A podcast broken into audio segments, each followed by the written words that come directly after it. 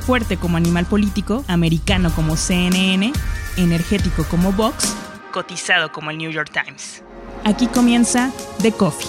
Grandes historias para grandes storytellers. Un podcast con el sabor de Storybaker por Mauricio Cabrera. Ya hemos tenido a directores de medios, a creadores de publishers, a generadores de contenido y nos faltaba el lado de las marcas. Alex Berman, director, o más bien, sí, director de marcas de eh, cervecería de Heineken. Muchas gracias, Alex, por estar en The Coffee. No, gracias a ti, Maca. Eh, encantado de estar aquí eh, en este martes lunes. y gracias por la invitación. Aparte, tú con un tema que siempre es controvertido. ¿Por qué? Porque ya sabemos cómo se le trata al alcohol ante las leyes, ante la sociedad, incluso en la publicidad. Y pese a todo, ustedes son un grupo que se ha caracterizado por encontrar fórmulas de éxito. Para ti, ¿cuál ha sido la clave de las continuas distinciones? Que entiendo que ustedes no trabajan para eso, porque muchas veces en publicidad se da esta percepción equivocada de que los premios son la muestra del éxito. En realidad la muestra del éxito para ustedes son las ventas, más allá del ruido que se pueda generar.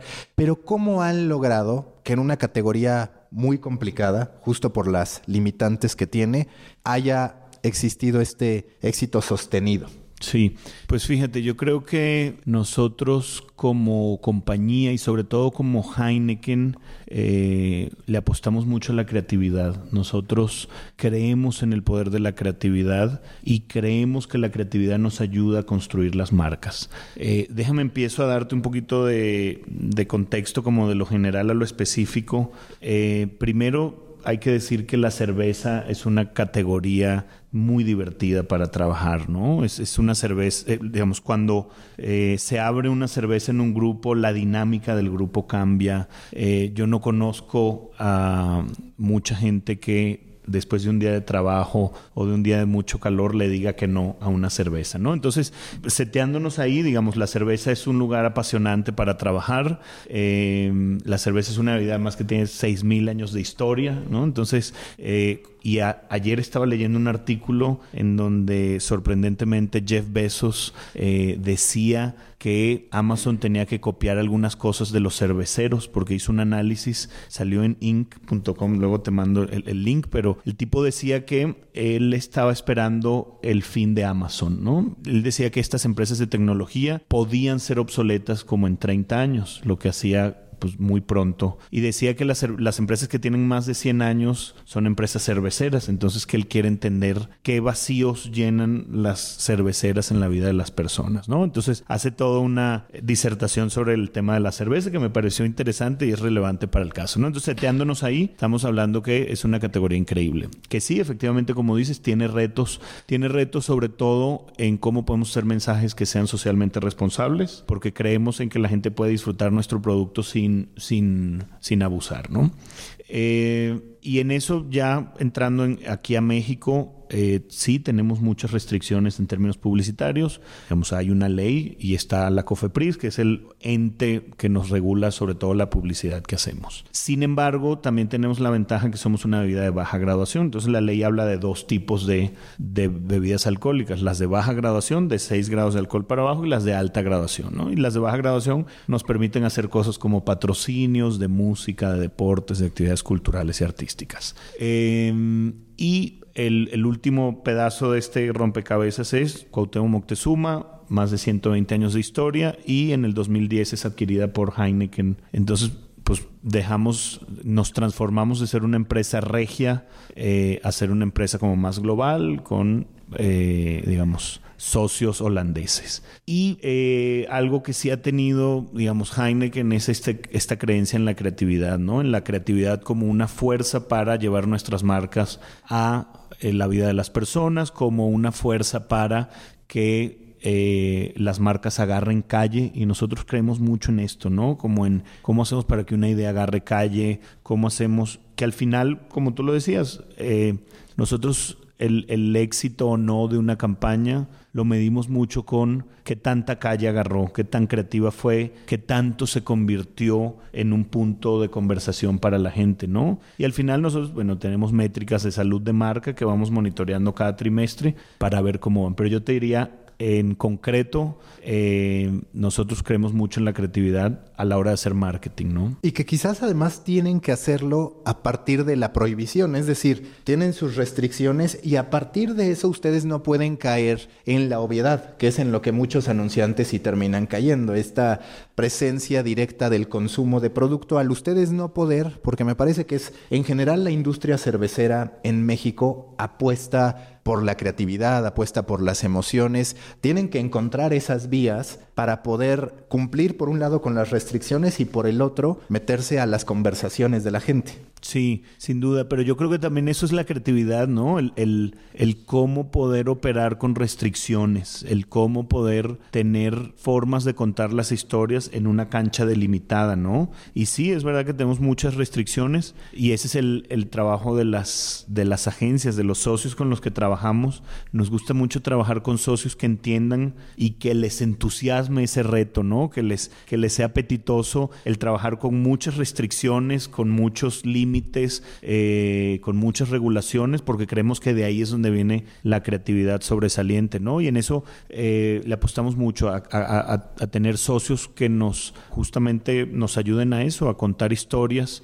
Otra de las cosas que, me gusta mucho a mí de, la filosofía de Heineken en términos de, esta apuesta la creatividad, tenemos una metodología muy fácil, que además es pública, eh, le llamamos el Creative Ladder, ¿no? Que es la escalera creativa, en donde evaluamos las piezas del 1 al 10, 1 siendo lo peor, 10 eh, le llamamos eh, una, una creatividad legendaria, de esas que solo salen una vez a la década.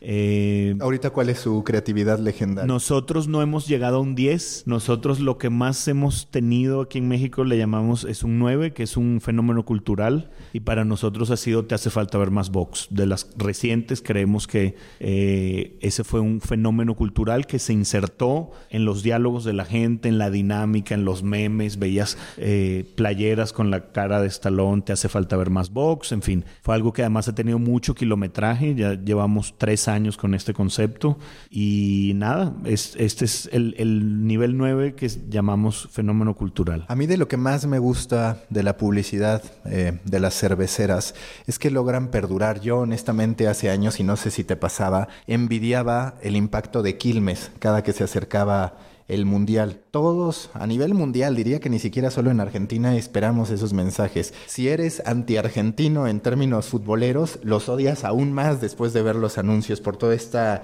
eh, retórica que usan para hacer ver el peso de la selección y sobre todo de ese vínculo con los aficionados. Hace años ese espacio estaba vacío desde mi punto de vista para la publicidad en México en los grandes eventos deportivos. Ahora tanto ustedes como sus competidores se logran colar, quizás no con el mismo tratamiento. Algo que funciona muy bien en Argentina son estos mensajes muy nacionalistas.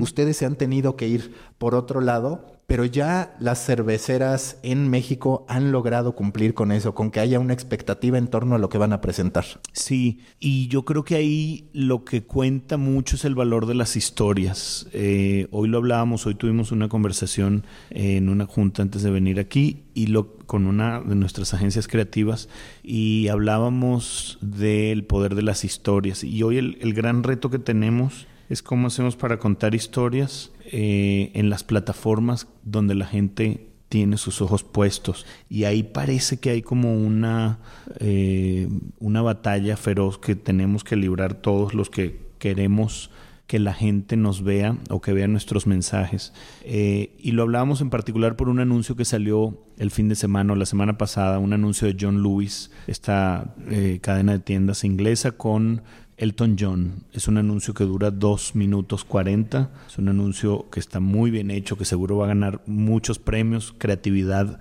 de muy alto nivel y lo que hablábamos es que se omite muchas de las cosas que estamos hoy en día hablando nosotros, ¿no? Que tiene que durar poco, que la gente no tiene mucho tiempo para prestarle atención a un anuncio, que, ¿no? Una serie de, reglas y formatos que las grandes plataformas nos han ido llevando a hacer y te das cuenta que muchas de esas restricciones las puedes romper con grandes historias, ¿no? Como, las que hacía Quilmes o las que hace TIC, ¿no? Con estas referencias argentinas de nacionalismo, de, emoción, de... Eh, entonces, yo como lo digo, el, el, gran reto que tenemos es cómo encontramos estas historias que puedan ser contadas y que atraviesen estas barreras de las plataformas. Hoy en día, ¿y a qué me refiero con la, con la barrera de las plataformas? Hoy en día, por primera vez en la historia, los medios y los anunciantes tenemos un mismo enemigo, un enemigo en común que se llama OTT o Netflix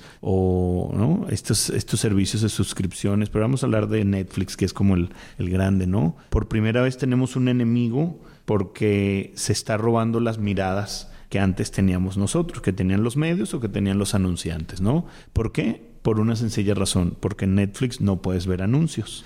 Entonces nos quitaron esta posibilidad de poder meter... Eh, y que hay que ver si se mantiene, porque ya ves que cada vez hay más rumores de que en su momento llegarán los anuncios. Así es, se supone que hicieron un piloto en Estados Unidos em, en donde si ibas a hacer binge watching, si ibas a verte, no sé, 10 capítulos de una serie, entre capítulo y capítulo te ponían un spot de 10 segundos. Y pensábamos y decíamos, bueno, pues eso puede ser una opción los resultados, la gente odió el, el, que le hayan puesto anuncios entre, entre capítulo y capítulo. Hay que entender, y para mí esto es algo fundamental del mundo de la publicidad, hay que entender que nosotros estamos en el negocio de interrumpir.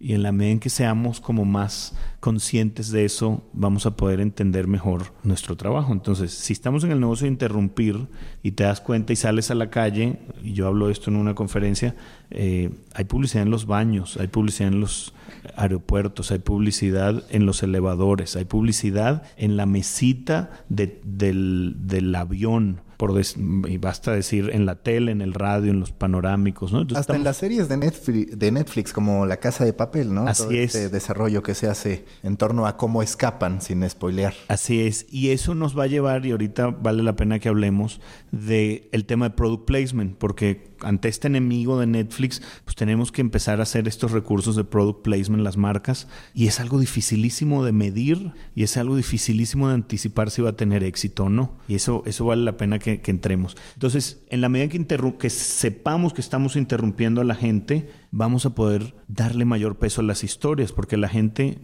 si ya de por sí te estoy interrumpiendo, lo peor que puedo hacer es interrumpirte con un mensaje que no es relevante para ti. lo que tenemos que entender ahora es, si te voy a interrumpir, tengo que de alguna manera darte valor, agregarte algo, puede ser entretenerte, emocionarte, darte algo útil, ¿no? Pero algo te tengo que dar. Entonces, en este sentido, eh, ese es el viaje en el que estamos, en tratar de cómo hacer para que la interrupción sea lo menos dolorosa posible, lo más relevante posible y que, y que les guste a la gente. Sin que se convierta en intrascendente, porque también corres ese riesgo, que tu presencia sea tan sutil que en realidad pasa desapercibido, salvo por los que estamos analizando eso. ¿Tú cómo gradúas ese objetivo, porque además hace rato hablabas de lo que ahora compartimos medios y marcas, que es la necesidad de competir contra Netflix y todos estos grandes generadores de contenido. Me parece que tenemos otro elemento que compartimos. Las marcas siempre han tenido que interrumpir para provocar una venta. Antes los medios no tanto, los medios se conformaban con entregar algo y listo. Ahora resulta que también los medios tenemos que buscar que la gente haga algo con esa historia, no solamente que le ponga like, me encanta, me divierte, me enoja,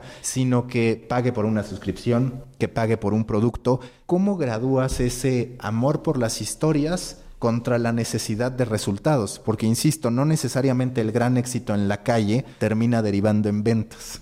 Es un gran dilema, Maca. Yo creo que el, eh, para mí el, cómo resolverlo tiene que ver con entender a tu audiencia. Yo creo que, eh, siempre pongo este ejemplo, pensemos en la última vez que abrimos un newsletter. Y digo, si abriste un newsletter, digamos, ¿cuánto nos llegan? ¿no?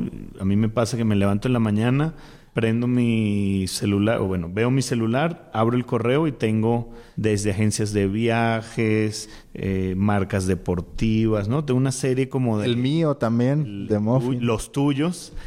Eh, entonces, eh, dices, bueno, ¿cuál fue el último newsletter que abrí, no? Y cuando pregunto esto en público, la gente dice, bueno, pues a mí una marca de ropa, ¿no? A mí una promoción de viajes. Entonces, digamos, de los 100 newsletters que nos llegan o, correos que nos llegan vendiendo algo, abriremos uno. Entonces, la idea es encontrar para quién vamos a ser relevantes. Y esa es la medida, y eso es también lo que nos ayuda mucho todo este tema que estamos viviendo del Big Data. Digamos, el, Big Data lo que nos va a ayudar al menos en, estas primeras etapas a los marqueteros es a encontrar a la gente para la cual su anuncio va a ser relevante. Y un ejemplo de esto me pasó y para mí fue como un gran descubrimiento. Eh, estábamos en su casa y estábamos con un buen amigo que tiene una hija de cuatro años. Y la niña le dan el iPad para que vea caricaturas en YouTube y aparece un anuncio de YouTube,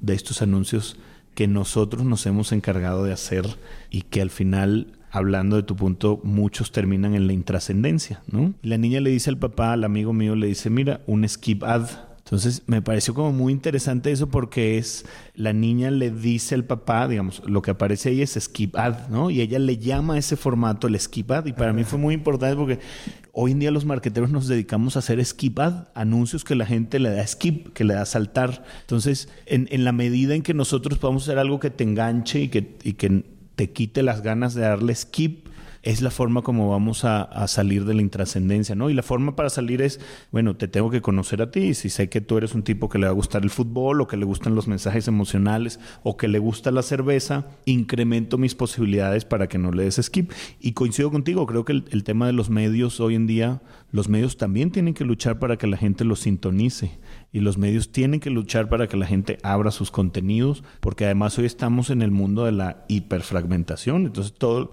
digamos, estamos a merced de un movimiento del pulgar para que la gente se olvide de nosotros y, caigamos en esta intrascendencia, ¿no? Entonces, yo creo que la, la, respuesta tiene que pasar por el conocer a la audiencia y el también un poco resignarnos a que, a que vamos a tener que resignificar el concepto de masividad. Que ese es otro punto relevante, porque tú por un lado manejas o has manejado marcas que buscan a una gran audiencia. También empieza toda esta batalla por los nichos, otra vez en medios de comunicación, pero también cada vez hay más tipos de cerveza acorde al público al que se quiere llegar. Y por otro lado está todo este ecosistema, la estructura social que te pide o que premia lo políticamente correcto quizás como nunca antes. En todo ese ecosistema llama la atención o estuvo en riesgo, por así decirlo. Era una, eh, una situación comprometida la de Tecate, porque hace unos años Tecate hablaba mucho de ser la marca del hombre, la marca de cerveza del hombre, y tuvo que adaptarse a los cambios sociales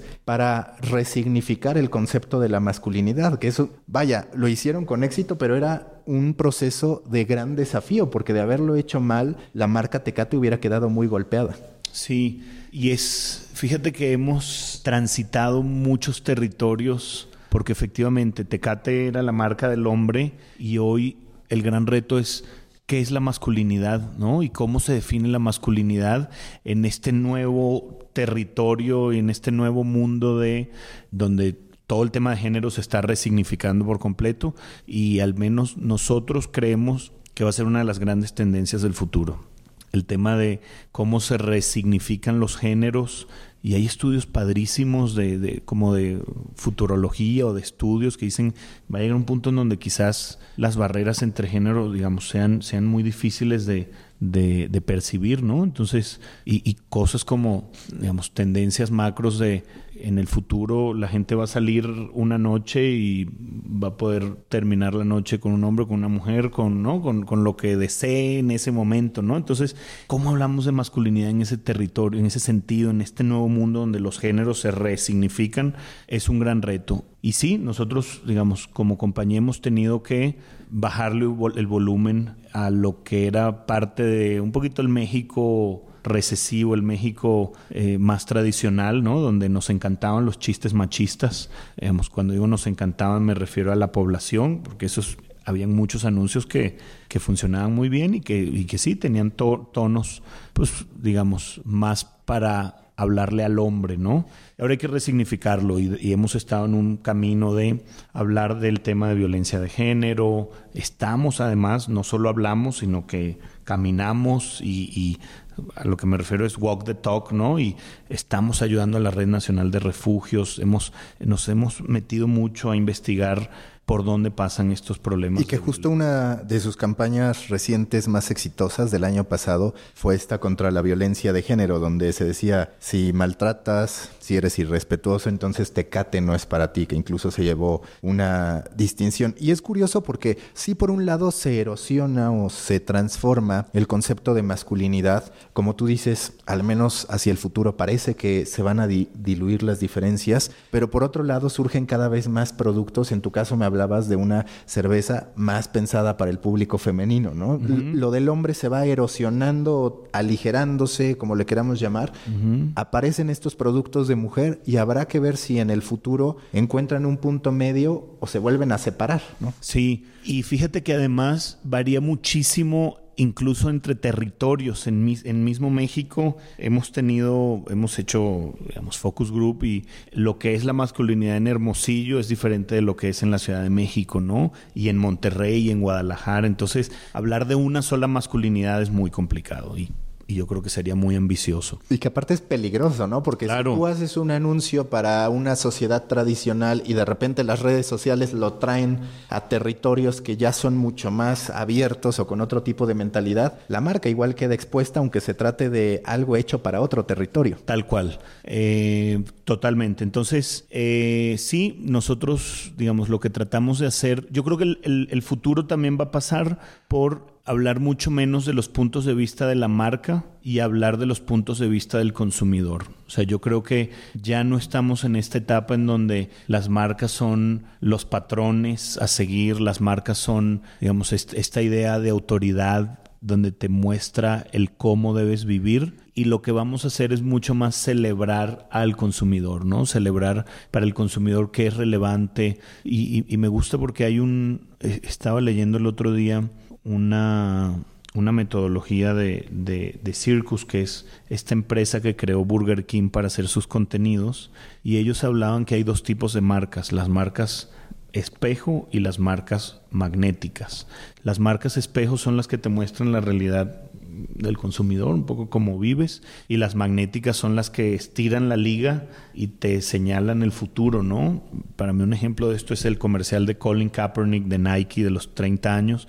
Es un comercial que te muestra el futuro, ¿no? Te muestra, te da una pauta de decir, mira, la creatividad va a pasar por aquí, ¿no? Por, por, por celebrar estas grandes causas y que una marca como Nike no le haya retirado su apoyo a Kaepernick después de toda la polémica en la que estuvo, ¿no? Marcas valientes, marcas yo creo que el, digamos, la respuesta a tu pregunta va a pasar mucho más por que las marcas se bajen del pedestal donde creen que están y empiecen a hablar con los consumidores y empiecen a retratar la vida de los consumidores más que decirte esto es ser hombre o esto es ser mujer o esto es, ¿no? Entonces es más, vamos a celebrar cómo es la vida de los consumidores. ¿En qué momento se incuba la idea de contar historias, porque vaya, todas las marcas tienen sus distintas estrategias publicitarias, lo hemos platicado, y una inspiración de todos, cuando menos de los que ven en ello una verdadera tendencia o solución, es Red Bull, con todo lo que hace de la Red Bull Media House, cómo invierte en equipos de fútbol, en escuderías, en experiencias de deportes extremos. Ustedes, sin haberlo hecho de manera directa, porque no es como que sean dueños de los boxeadores, pero sí convirtieron en emblemático al box. Si bien la competencia estuvo ahí, la realidad es que se logró una asociación directa, así como Red Bull en su momento fueron los eh, Red Bull Crossfighters, era el equivalente. Aquí podríamos decir que Box es igual a Tecate. y además se da esta campaña que yo muchas veces te he dicho, claramente fue muy exitosa, fue extraordinaria en la concepción, pero tal vez también tuvo este factor de suerte de descubrir, como decía Vox Sylvester Stallone. Así es, así es. sí. Eh, hay dos puntos para darte mis comentarios sobre esto. El primero es el ¿qué tratamos de hacer nosotros? Tratamos de primero ver cuál es la problemática que tiene la marca o, cuál es la barrera que tenemos que derribar para que la marca alcance su mayor potencial. Y eh, y a partir de ahí hacemos todas las estrategias de comunicación, pero la comunicación al final tiene que resolver un problema de negocio, ¿no? Entonces vemos cuál es el problema de negocio y si la comunicación lo puede resolver, porque a veces hay cosas que la comunicación no puede resolver y tenemos que irnos a todo el marketing mix, ¿no? Ver empaques, ver precio, ver distribución, etc. En este caso, lo que queríamos era si Tecate es la marca del hombre, y, su esencia era la masculinidad, pues no hay nada más masculino que dos hombres dándose golpes sobre un ring. Entonces, Tecate por muchos años patrocinó el box como un territorio clave de su construcción de marca. Y lo empezamos a hacer con TV Azteca. Hasta la fecha es nuestro partner clave en el box.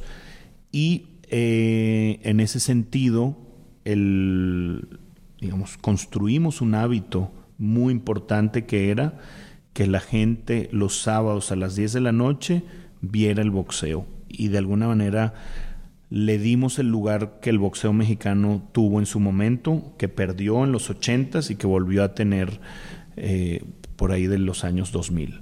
Entonces, eh, el problema que tuvimos ahí es que esa audiencia empezó a envejecer y esa audiencia empezó a ser la misma.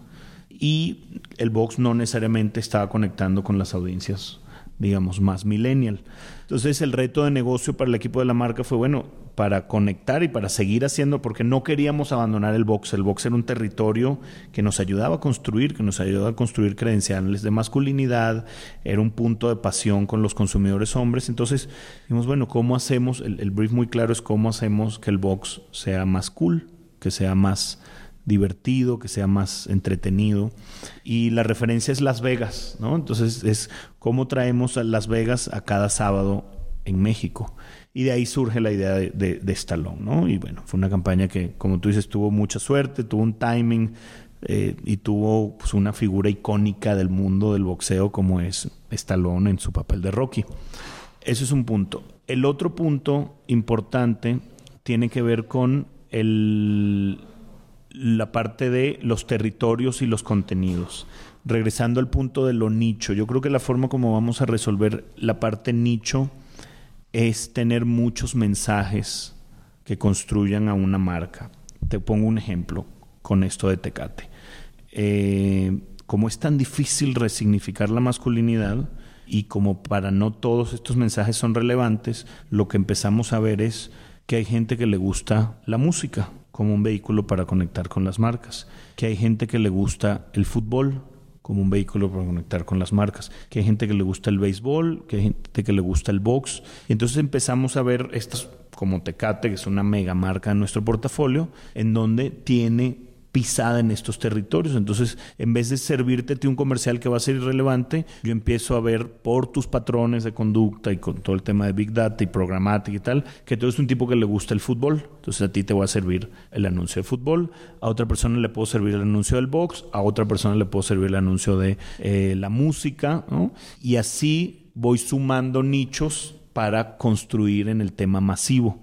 Entonces, yo creo que por ahí pasa también mucho de los retos que tenemos. Y por último, está la parte de contenido, que ese es el, la parte de Red Bull, ¿no? Y ese es un dilema grande que, que siempre hemos tenido, que es entendiendo el tema de Netflix y entendiendo los formatos, hoy en día está sobre la mesa el gran dilema de ¿hacemos contenido o hacemos publicidad? Y yo hoy no tengo una respuesta tajante para ninguno de los dos. Yo creo que mucho depende del problema de negocio que haya, pero depende mucho de la historia.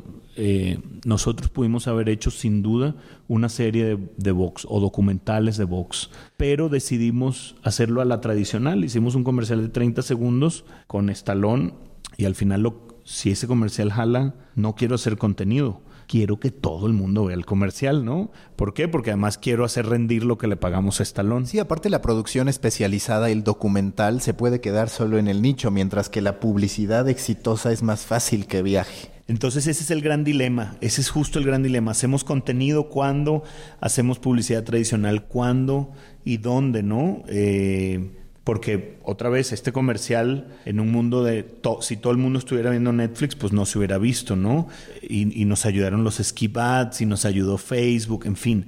Pero, pero es un dilema. Y el otro dilema grande que tenemos es el tema del product placement, ¿no? O sea, yo creo que, y, y, vaya, Red Bull lo hace muy bien. Yo creo que, como tú dices, es el golden standard de contenido al punto de llevar un hombre a la estratosfera y, tirarlo de ahí como un stunt publicitario, ¿no? Como un, como un tema para contar contenido.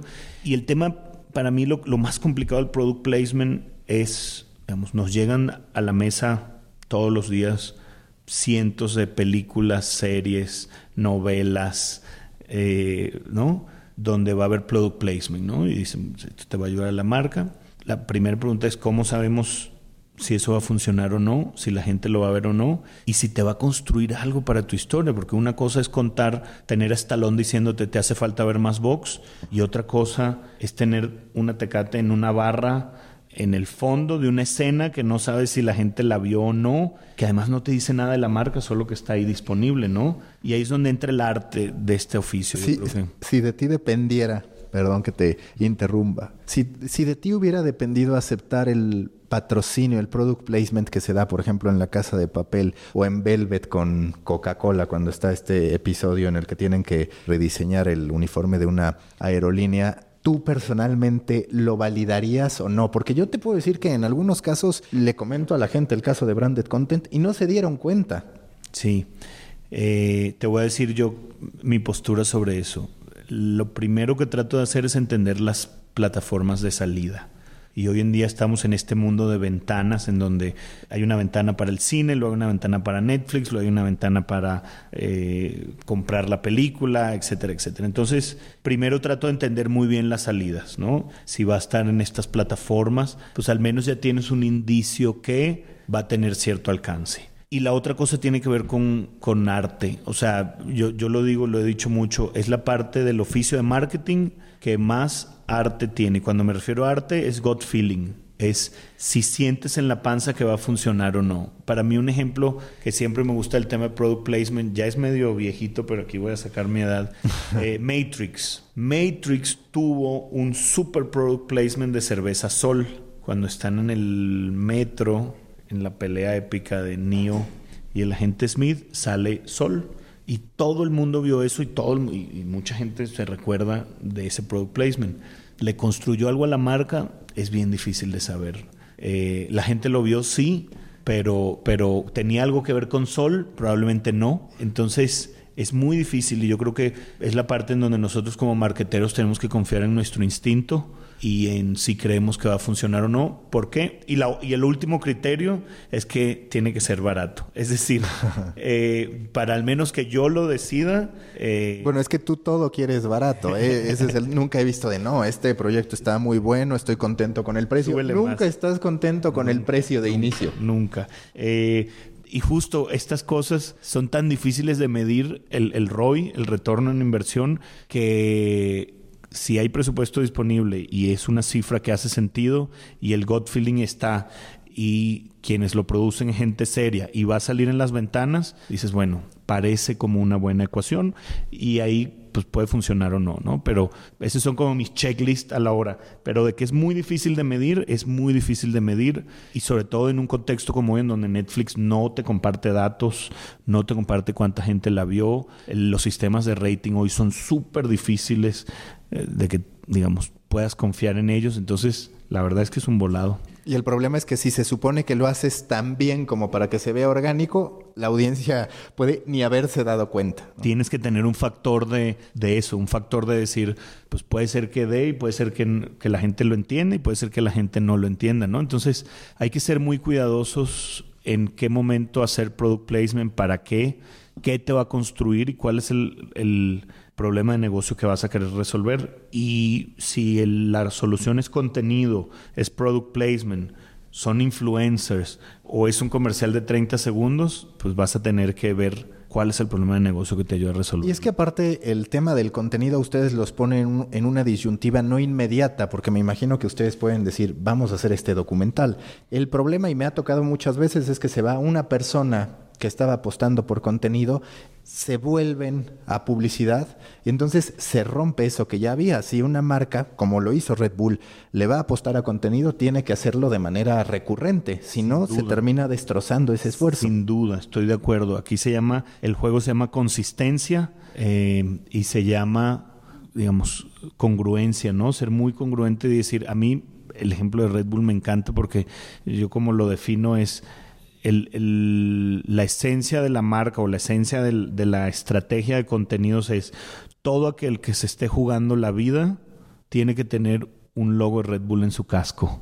Y así es como yo lo veo desde Max, Max Verstappen hasta Félix Baumgartner. Todos están jugando su vida y tienen un, logo de, Red Bull en su casco, ¿no? Entonces, coincido, creo que hay que hacerlo consistente y, y no abandonarlo, ¿no? Y que además, por ejemplo, en el caso del boxeo, ahora lo que se está dando en materia de televisión puede alterar también el cómo ustedes se pueden acercar al boxeo. Simplemente una ahora va a tener al Canelo, entonces vamos a tener que esperar a ver dónde terminan estando los principales peleadores a nivel mundial. Posible esa alianza con, con TV Azteca, pues tendrá que verse a, a, qué carteleras aspiran, no porque no quiera, sino porque habrá grandes competidores queriéndose llevar a los peleadores. Sin duda.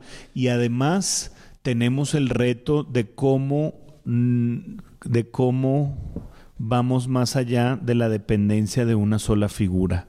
Eh, que yo creo que ese es en lo personal el gran reto, no solo del boxeo, de muchos deportes que le han dado gloria a México, ¿no? El, el, el cómo no dependemos solo y cómo podemos ser también las marcas y los medios promotores y gestores y, descubridores de talento, de, potenciales estrellas al futuro, ¿no? Porque al final eh, ese es el gran riesgo, que hoy en día tienes a una figura como el Canelo y la pregunta es si quién es el próximo Canelo, ¿no?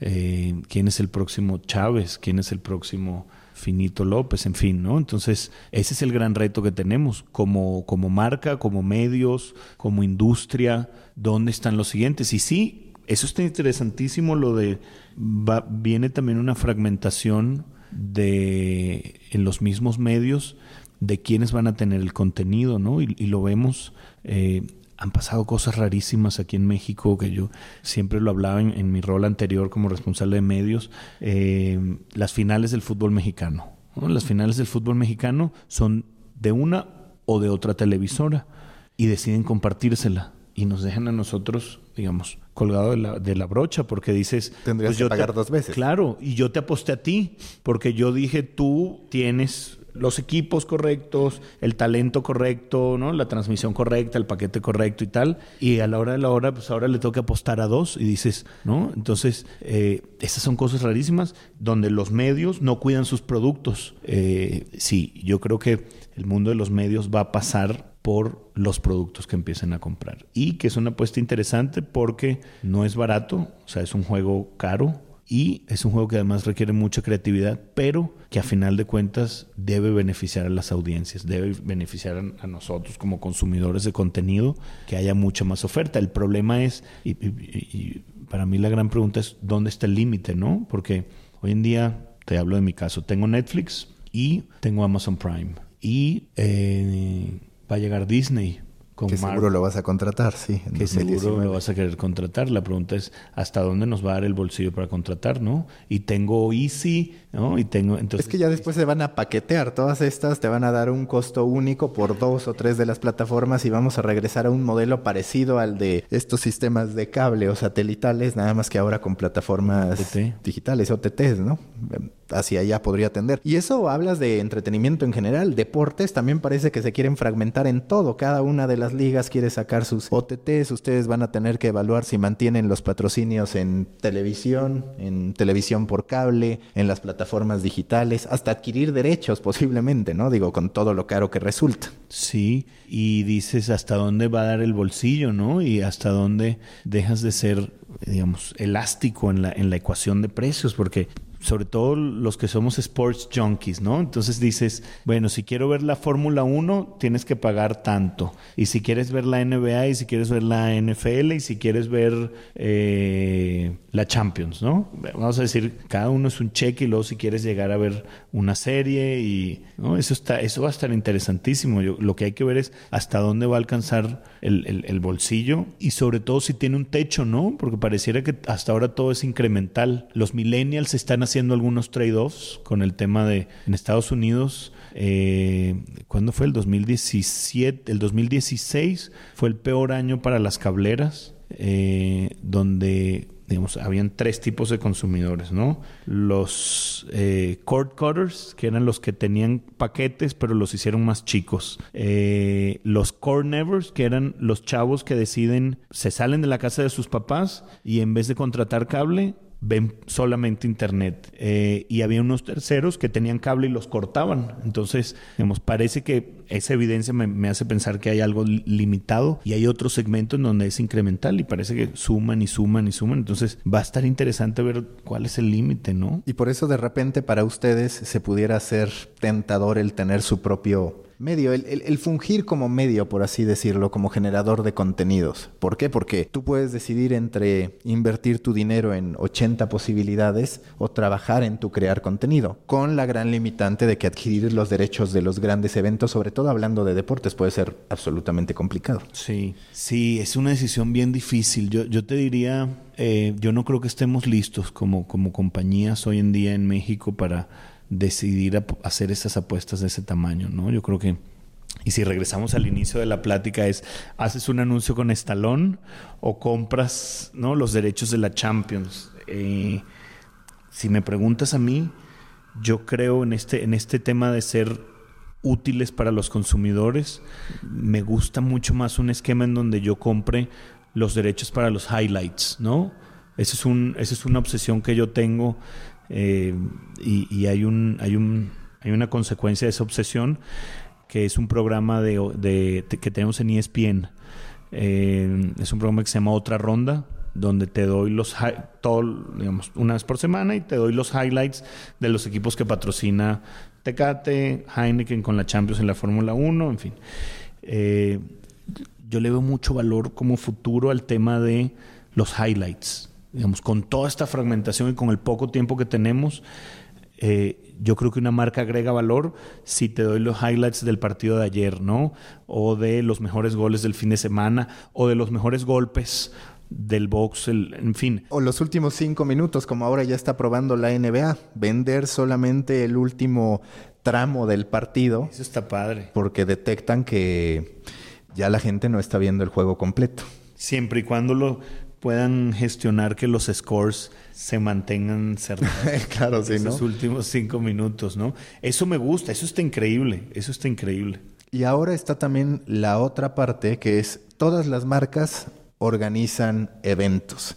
Tecate tiene, desde mi perspectiva, una experiencia positiva con los eventos musicales en que ha participado, no necesariamente tan positiva cuando intentaron hacer este cuadrangular internacional de fútbol. Sí, eh, fíjate que eso es, una experiencia que está padre em, porque nos hemos dado cuenta que es muy, y no sé por qué, la verdad, eh, mucho más fácil ser promotores de eventos de música que de eventos de deportes. Yo creo que en México todavía tenemos mucho camino por recorrer para ser grandes promotores de eventos deportivos. Y, y doy tres evidencias para esto. Uno, eh, digamos, todavía hay partidos de la Liga Mexicana que no se llenan, eh, muchos estadios que no llenan, lo que nos acaba de pasar con la NFL, ¿no? Este, hay, pasan tantas cosas que todavía tenemos que arreglar en términos como de infraestructura, de, experiencia, de promotoría, de eh, marketing, ¿no? Que nos, que nos que hoy en día hace bien difícil ser promotor de eventos deportivos en México. Que quizás el que lo ha logrado mejor es la Fórmula 1. los, años en que ha estado ha sido un éxito rotundo, muy aspiracional. ¿No crees que también tiene que ver, hablando del fútbol, que es muchas veces la, la tentación más natural por su alcance, con que en el aficionado mexicano está incubado que si los equipos importantes vienen no se lo van a tomar en serio, que vienen de vacaciones. Claro, sin duda, sin duda. Y la experiencia de, de Supercopa Tecate pasó por ahí. Eh, totalmente de acuerdo. Yo creo que eh, nos falta mucha credibilidad, nos falta mucho que cuando vengan equipos grandes vengan con sus estrellas, con sus figuras. Es un reto también, ¿no? Y, yo creo que hay una, la Champions Cup que hace, la International Champions Cup que hace Estados Unidos, eh, parece que, que, va funcionando y que cada vez lo toman con más seriedad. Pero es un reto, es un reto que tenemos todos y que, y que tiene que irse ganando. A mí, por ejemplo, también me gusta mucho lo que hace la NBA en México, ¿no? Que cada vez va sumando más partidos y, la experiencia es muy buena. Eh, la Fórmula 1 creo que es un buen, es un buen ejemplo. La NFL hasta este año era un, era un buen ejemplo. Entonces, no sé, hay que hay que seguir construyendo sobre eso, hay que, eh, y hay que entender también la lógica del consumidor de por qué si prefiere pagar X pesos por un festival de música, no está dispuesto a gastar tanto por los deportes, ¿no? Pareciera, hoy, si me preguntas a mí, yo veo una, un desbalance en, digamos, hoy creo que la música está ganando, ¿no? Si, si, te pones a ver los festivales, los conciertos, la cantidad de eventos que hay, no solo en la Ciudad de México, en Monterrey, en Guadalajara, parece que hay, pero parece que no hemos llegado al, al techo ahí, ¿no? ¿No crees que es la calidad y el tiempo que te otorgan esos eventos, porque tú pagas por 90 minutos de un partido de fútbol. En cambio, un festival muchas veces es de dos, tres días, estás durante horas, es posiblemente una experiencia que puedes compartir mejor con tu novia o con muchos más amigos. Existen también, hay que decirlo, menos restricciones en cuanto a consumo de alcohol, en cuanto a lo que puedes vivir en los distintos escenarios. Y el otro componente que es, pues las bandas que vienen a tocar van a tocar con la misma calidad de siempre, mientras que ya decíamos, eh, la parte del fútbol siempre está el que tan en serio se lo van a tomar. Aparte de que también, y no sé si coincides, los actores deportivos, los jugadores, los equipos, muchas veces sí actúan desconociendo y desacreditando las exigencias de la afición, que es algo que está mal y que en la, en la música, salvo algunos casos, no se da tanto, no se da el...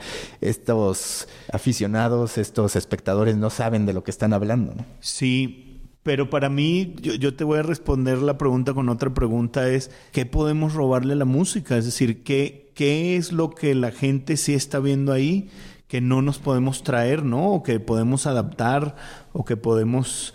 Eh, copiar, ¿no?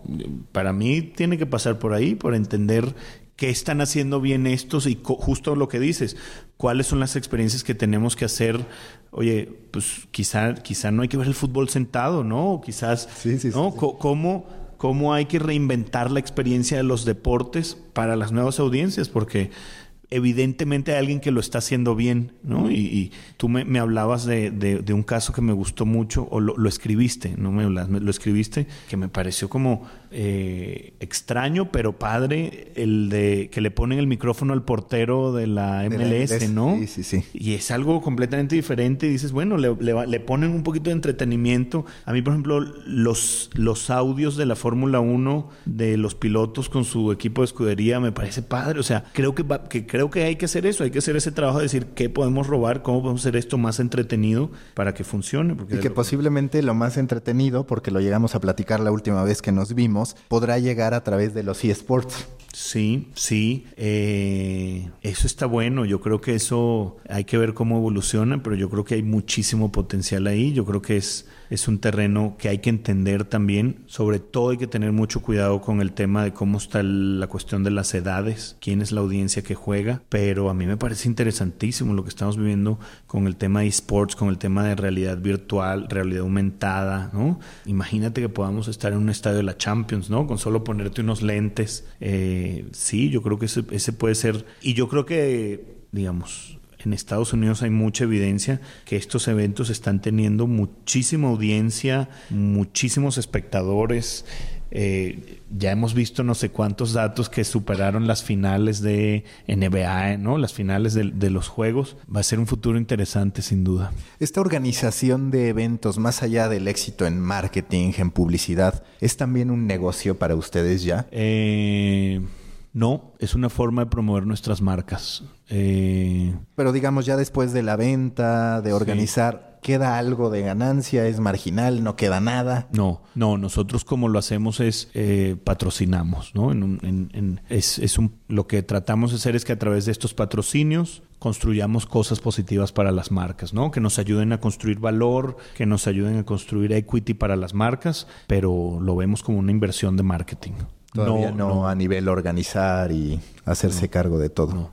No, porque además estamos, finalmente tenemos que regresar a pensar que estamos en el negocio de construir marcas y no tanto en el negocio de, de, hacer eventos, ¿no? Entonces, y además hay mucha gente que los hace mejor que nosotros, entonces eh, es la apuesta va por ahí, ¿no? Para ir finalizando, los influencers con sus pros, sus contras.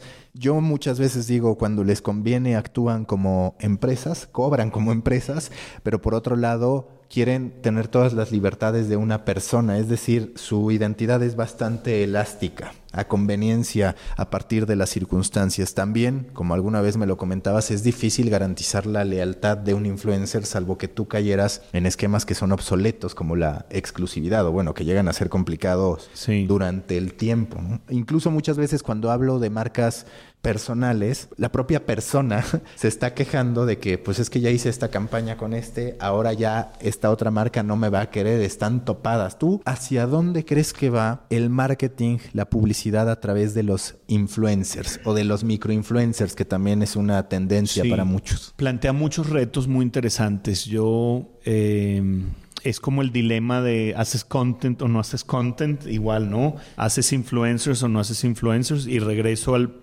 al, filtro que para mí es el más ácido, que es cuál es el problema de negocio que nos van a ayudar a resolver. Yo creo que los tres retos más grandes de los influencers es, uno, cómo hacer que la gente acepte estos mensajes que vienen de marcas a través de influencers, ¿no? Porque muchas veces pues, se ven, como tú dices, se ven pagados, no se ven orgánicos, ¿no? El segundo, ¿cómo hacemos para asegurar lealtad de los influencers, ¿no? Porque hay todo menos lealtad. Y el tercero es cómo hacer que la marca no sea el influencer, sino la marca. Que hoy en día la marca pues, son ellos y, y las marcas que promueven están atrás de ellos. Entonces, creo que como todo hay casos de éxito. A mí me parece exitosísimo el caso de Yuya con Unilever, hacer un shampoo de Yuya y que Unilever además haya buscado a Yuya, hayan hecho ese partnership. Seguro están vendiendo muchos shampoos de Yuya a través de sus audiencias. Yuya debe estar haciendo mucho dinero porque tiene una parte de revenue. Entonces hay, casos interesantes. Em, yo creo que la parte de los microinfluencers también hay que,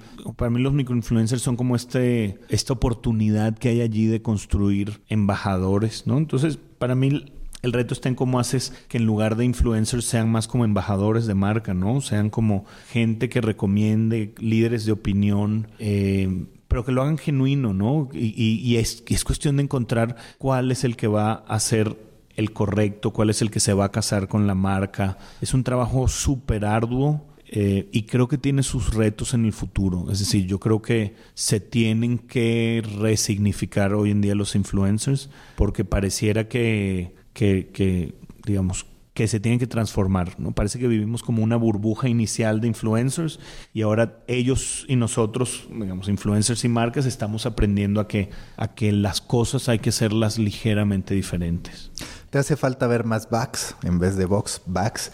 Yaitza, ¿qué sigue? ¿Todavía habrá más Stallone? Yaitza me imagino que no, porque eso pues fue muy segmentado para Rusia. ¿Qué viene? Eh, justo estamos en eso, estamos haciendo los planes, eh, van a venir cosas muy buenas, eh, no sé, la respuesta concreta es no sé si viene más de estalón o no. Lo que sí sé es que estamos preparando cosas buenas eh, para los amantes de los deportes, para los amantes del béisbol, del fútbol, de la música, para los amantes de la Champions con Heineken, de la Fórmula 1, de la NBA con Kurs, para los amantes de la cerveza. Eh, vienen cosas buenas, vienen, vienen eh, y vamos a celebrar con los consumidores su vida, porque al final yo creo que se trata de eso, menos de ser las autoridades y más de ser como parte de la vida de los consumidores. Esta vez lo voy a cambiar porque habitualmente le pregunto a los invitados qué café serían, porque es de coffee, entonces ya la gente dice yo soy tal a partir de esto y demás. Casi todos dicen que son expresos, todos dicen que son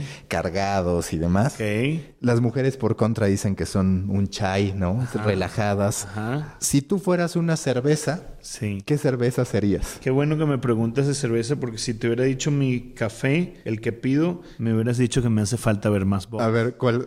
Eh, pero si fuera una cerveza, eh, a mí me gusta mucho Bohemia. Yo creo que que, que, sería Bohemia. De Alcurnia, el maestro cervecero. De maestro cervecero, de, de, sabor, no, sobre todo de valorar los momentos, de valorar los momentos y de, y de, y de estar con los amigos y con la familia y con la buena comida. Con la buena comida. Eh, porque tú me enseñaste ese término, además se me quedó tan grabado que ya hasta voy a empezar a grabar una serie en torno a ello, que es gastrosexual. El gastrosexual, el gastrosexual, así es, la gente que, que, que tiene eh, una predilección eh, profunda por los placeres de la gastronomía, sí. Por eso, por eso soy bohemia. Muy bien, entonces bohemia. ¿Y café ya para saber?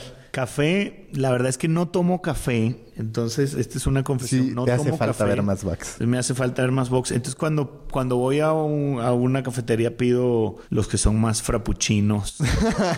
Este, entonces, Está bien, se está erosionando el concepto de, De masculinidad, entonces no pasa nada. Muchas gracias, Alex. a ti, Maca, a ti, un placer. Muchas gracias. Muy divertida la plática. Gracias. Busca la próxima semana un nuevo episodio cargado de emprendimiento, endulzado con grandes historias y narrado por grandes storytellers. Suscríbete a The Coffee, un podcast de storytellers para storytellers, un producto de Story Baker por Mauricio Cabrera.